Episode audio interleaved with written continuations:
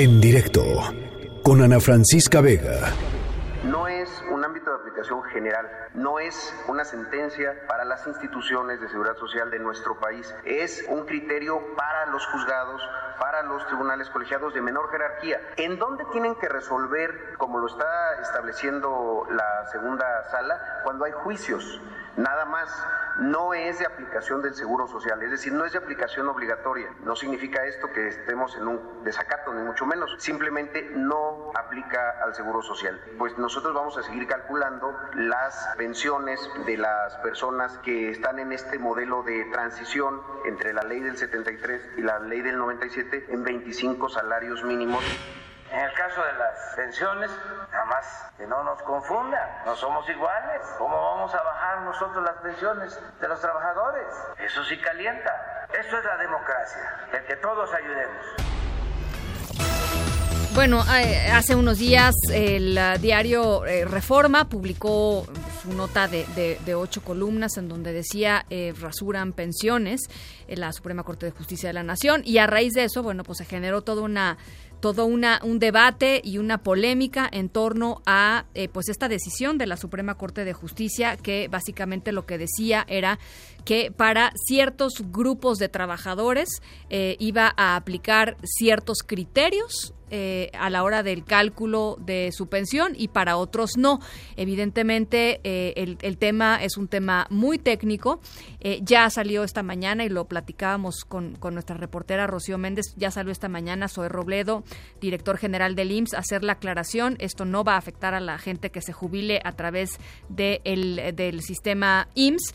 Eh, pero entonces, ¿para quién va a aplicar eh, esta, esta consideración de la Suprema Corte de Justicia? Bueno, pues para platicar sobre este tema está con nosotros en la línea de en directo y yo le agradezco muchísimo Jorge Sánchez Tello, director de investigación aplicada de la Fundación de Estudios Financieros Fundef. ¿Cómo estás, Jorge? Me da gusto saludarte. Hola, Ana.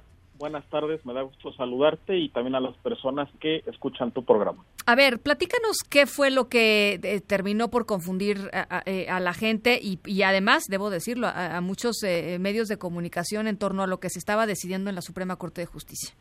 Así es, Ana. Es importante señalar que no es un tema nuevo. A mí también me, me llamó mucho la atención la, la sobrereacción sobre este tema porque la Suprema Corte de Justicia, la primera vez que se pronunció sobre este tema, la, la primer jurisprudencia, por llamarlo así, fue en el 2010. Uh -huh. También en su momento el IMSS este, dijo que no, que no la iba a aplicar.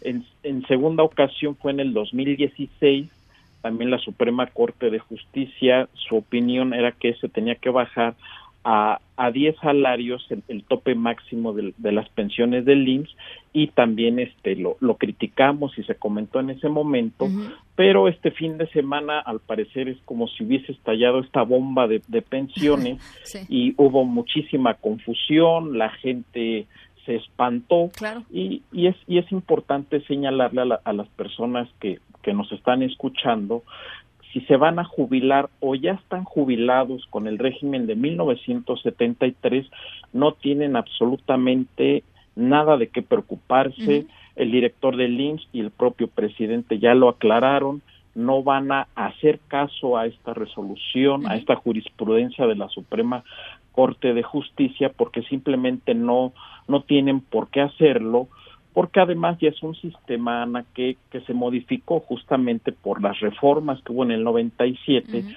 se crean las AFORES y se, y se genera esta generación de transición y aunque suene un poco feo, pero se tiene que mantener hasta que la última persona jubilada con ese antiguo régimen este, fallezca, sí, ¿no? Sí, sí. Uh -huh, uh -huh. Eh, entonces, eh, esto quiere decir que solamente va a aplicar ¿Para quiénes? Porque sí, el, el, digamos, la decisión de la Suprema Corte de Justicia sí tiene efectos sobre un grupo de personas. ¿Quiénes son ese grupo de personas? Así es, básicamente, y todavía hay, hay duda, la, la Suprema Corte de Justicia no termina por, por aclararlo bien.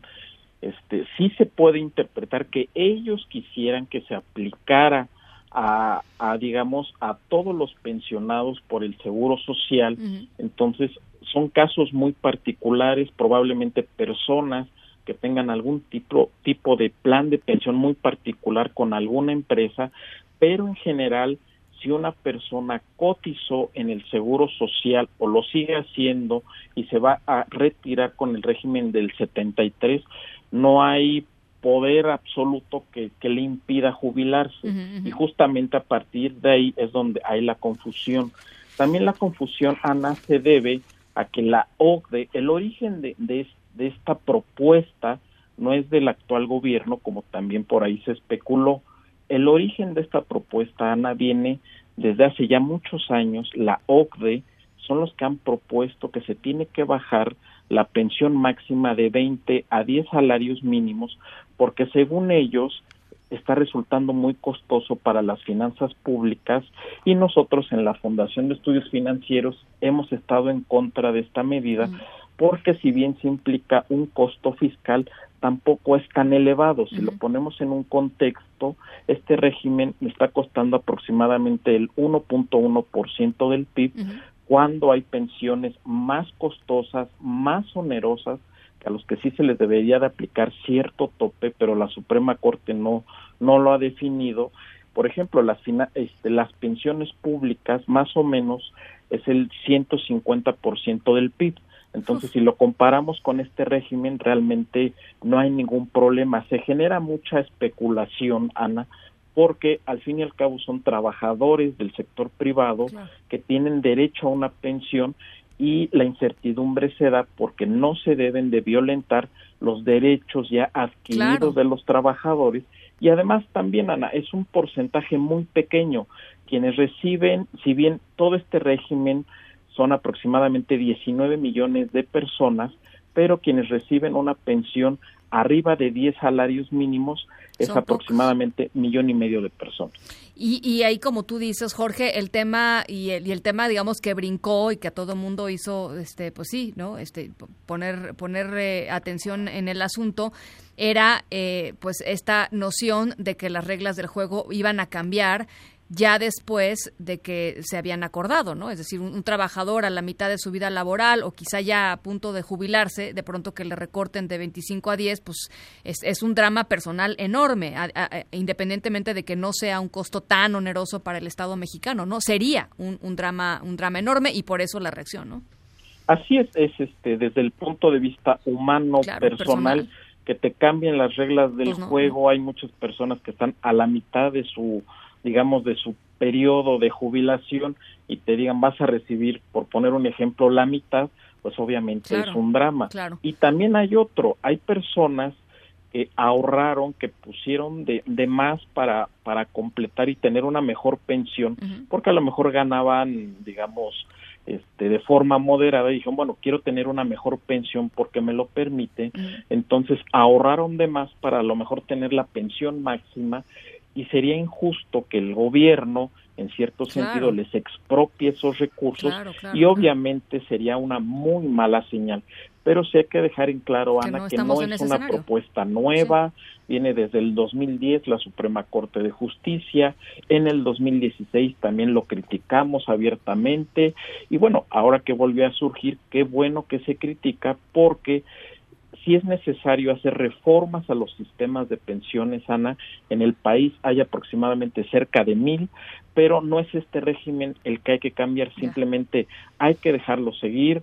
Este, las personas que entraron a trabajar al sector privado a partir del primero de julio del 97, su sistema es totalmente diferente, son las AFORES, tienen otra problemática, ahí el problema es que se van a recibir muy bajas pensiones y por eso este gobierno tiene la gran oportunidad de mejorar justamente las pensiones, aumentando la cuota obligatoria para los trabajadores, porque el objetivo creo que es no bajar las pensiones, sino que todos podamos tener una mejor pensión.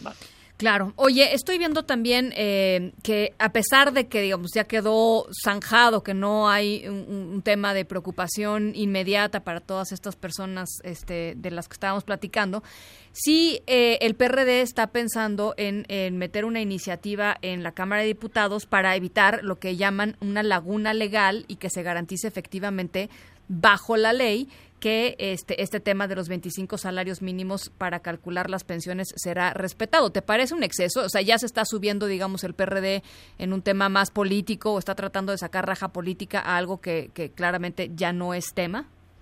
Independientemente, Ana, de que a lo mejor sí tiene una lectura política, pero creo que se, es una propuesta bastante razonable.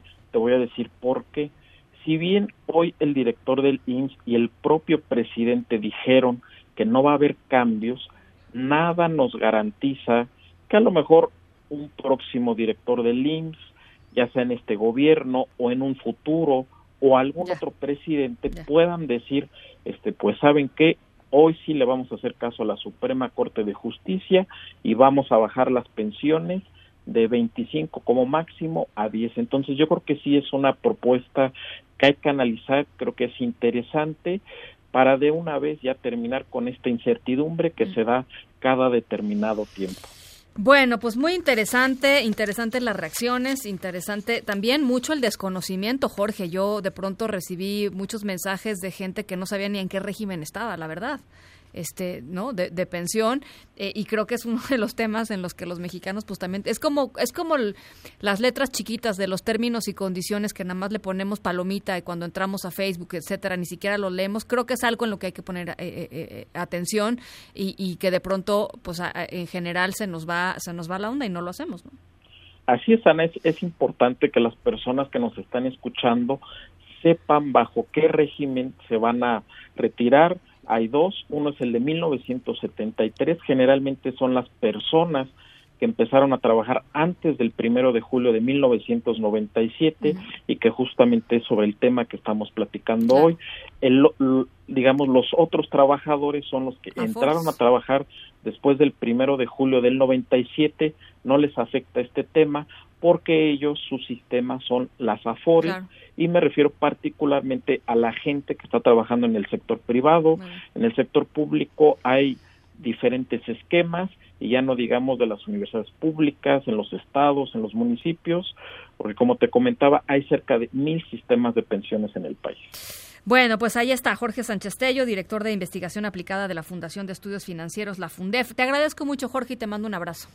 Gracias, Ana. Igualmente, un abrazo. Hasta la próxima. En directo con Ana Francisca Vega.